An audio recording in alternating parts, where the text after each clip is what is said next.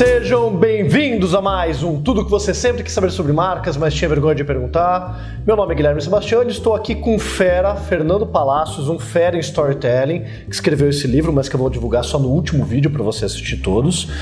E a gente vai gravar hoje uma série de vídeos com o Fernando sobre perguntas sobre storytelling e como trazer esse storytelling para o branding, que é um tema que é de domínio ali do Fernando. E depois, claro, tem um monte de jabá no final dos vídeos, mas essa parte você pula, você não assiste, não tem problema. Primeiro, Fernando, prazer estar tá aqui com você. Queria que você começasse se apresentando para quem não conhece você. Tudo bem. É, bom, Sebastião, em primeiro lugar, obrigado pelo convite. É, essa, esse trabalho todo que você está fazendo fantástico, né? Obrigado. Eu sei que vai, o jabá no final, mas isso aqui é elogio, não é jabá, né? E acontece o seguinte, é, eu sou Fernando Palacios, eu sou basicamente o Pedro Alves Cabral do Storytelling. o que significa que eu não inventei esse negócio, igual, né? Mal dá pra dizer que Pedro Álvares Cabral descobriu o Brasil, ele só trouxe os portugueses pra cá. Esbarrou ali, né? Esbarrou, Você né? esbarrou no storytelling. Esbarrei no storytelling e trouxe pra cá, é basicamente isso.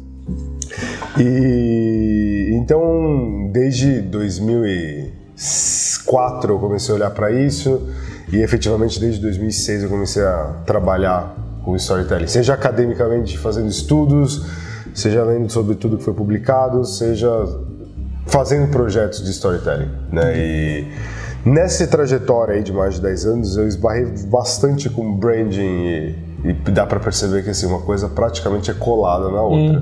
Então acho que por isso que estamos aqui tendo essa conversa. Muito bom. E aí até a segunda pergunta é bem colada, mas a primeira também. Então, na verdade, todas, né? A gente só selecionou pergunta que tem relação com o tema. Então vamos para a primeira pergunta dessa série dos três primeiros vídeos com o Fernando. Então, vamos lá.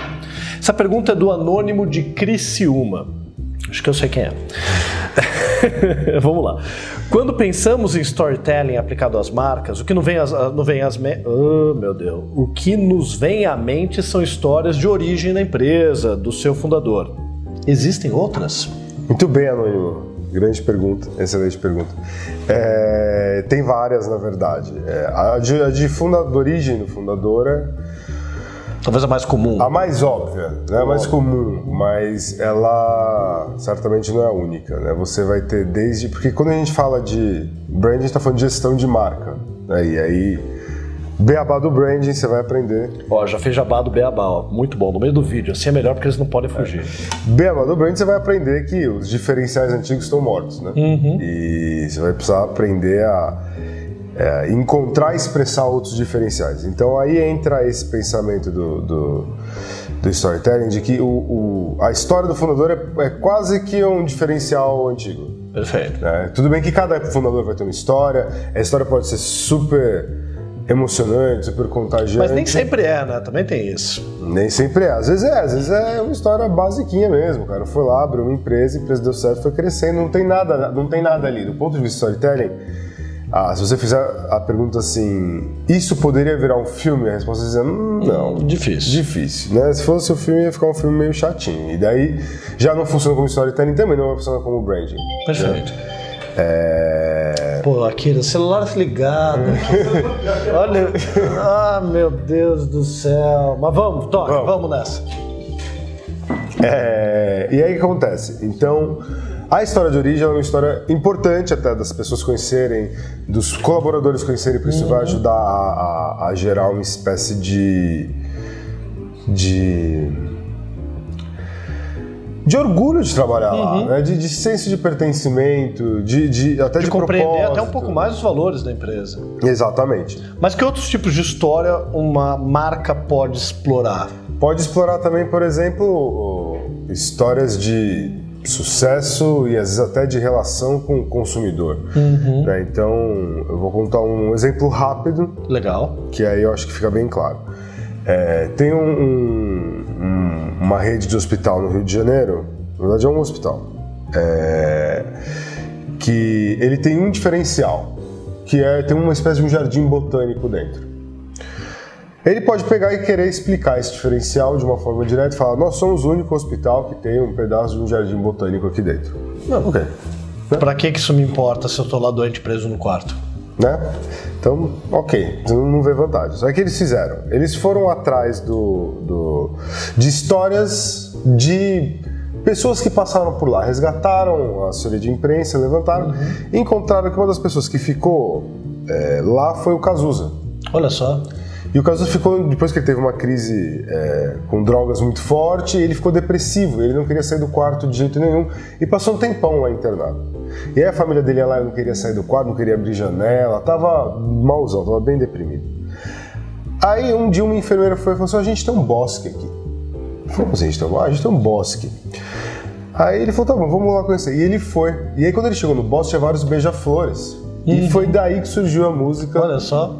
Olha que legal. Aí você já. Aí sim. Na hora que você conta essa história. Recontextualiza o que é aquele espaço de Era Verde, né? Ela tem um outro significado. Exatamente. Isso aí constrói um orgulho para as pessoas que trabalham lá. A gente fala, nossa, que legal, né? O lugar onde eu trabalho tem a ver com essa música. E ao mesmo tempo algo que ajudou na recuperação dele. Exatamente. Muito legal. É, então tudo isso entra como uma forma de ajudar a expressar esses diferenciais ou de mostrar como efetivamente na prática aquilo faz diferença. Né? Então você tem essas histórias de, de, mostrar os diferenciais, você pode ter histórias de. É e assim, a gente está até olhando especificamente para branding, né? Porque se a gente olhar para outras coisas, a gente vai encontrar vários outros tipos de história. Mas... É, a gente fala, você fala bastante no teu livro de como você pode pegar histórias de como a empresa passou por uma crise, superou, resolveu um problema, usar isso em treinamento, Exatamente. para então, aculturar uma forma de agir dentro da empresa. Na verdade, se você for listar, tem pelo menos 20 tipos de histórias diferentes que uma uhum. empresa pode contar, né? E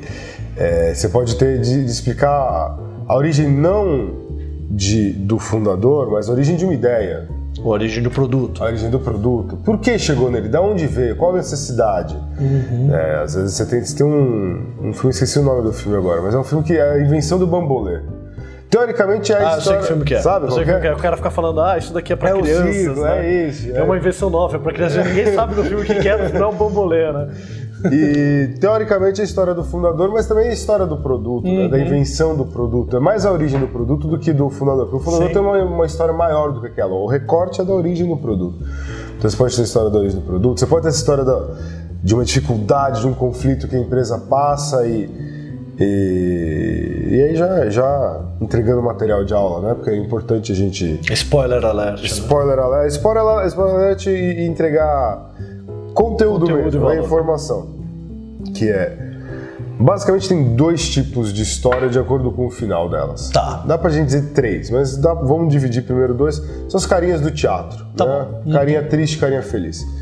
Carinha feliz é a comédia. O personagem consegue uma coisa. Ele tinha um desejo, ele realiza. Uhum. Carinha triste, ele não consegue. Né? Ele termina sem conseguir o que ele queria. Ele estava apaixonado, não consegue o grande amor. Ele é um detetive que tem que impedir o serial killer, ele não consegue a tempo. Né? Então, são... sucesso fracasso. Sucesso fracasso. No sucesso, é óbvio, é assim, é um exemplo a seguir. Uhum. O que ele fez foi direitinho, faça igual. Exato. Agora, no fracasso, assim, uma lição aprendida. Uhum. O que ele fez, não faça igual, faça diferente. Então, nunca mais, assim, errar é humano, insistir no erro é burrice. Então, não vamos mais errar desse jeito, vamos parar de errar desse jeito. Então, conta essa história, porque a gente vai voltar a cair nesse erro. A gente não quer errar mais assim.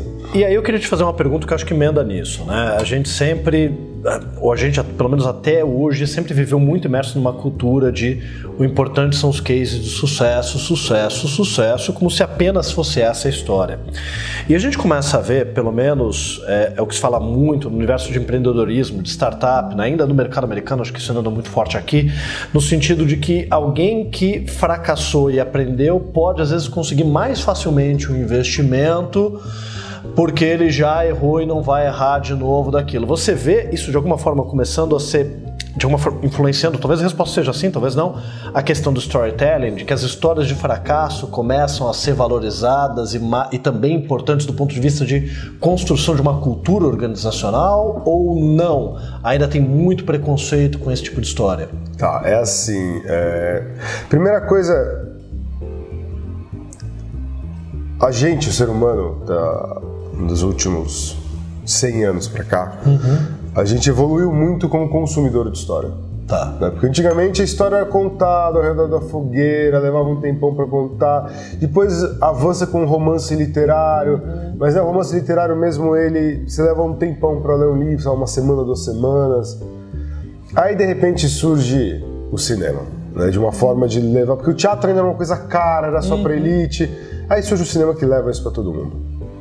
É o próprio o cinema surge até como Nickelodeon, que era custava um níquel, não era barato. Uhum.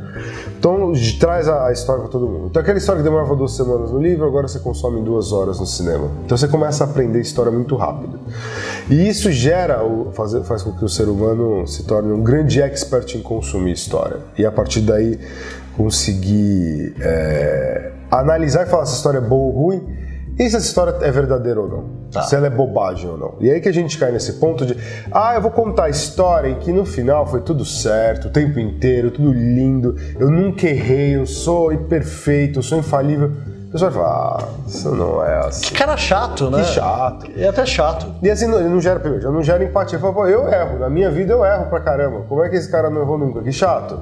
Aí então já, já gera um distanciamento. Além disso, é mentira, né? Uhum. Não, não, não, me convence. Então, várias coisas jogam contra esse tipo de história que só acerta.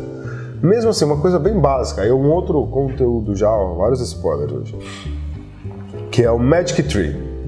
Então, fábulas usam muito essa estrutura de três coisas, né? três tentativas, ou três personagens que estão tentando a mesma coisa.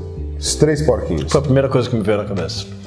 O primeiro erro, o segundo erro, o terceiro acerto. Uhum. Então você ainda tem dois erros até chegar no acerto. E o ser humano parte do pressuposto que ninguém vai acertar de primeira. Se acertar de primeira, é sorte de principiante, quase que não dá para usar aquilo. Uhum. Isso daí também é desinteressante, não tem um drama. Não tem um drama, aí você perde o drama. Então tem uma série de coisas que fazem com que a história de fracasso seja talvez a mais interessante para você contar, mais até do que a história de sucesso. Não que você não tenha que contar de sucesso, mas é isso, igual na história do diferencial, uhum. um dia a qualidade foi diferencial, um dia a tecnologia foi diferencial, um dia a história de sucesso foi diferencial. Hoje em dia, história de sucesso todo mundo tem. Eu quero saber onde você errou, porque é aí que a gente vai realmente aprender. E no final é no sofrimento que o ser humano se aproxima.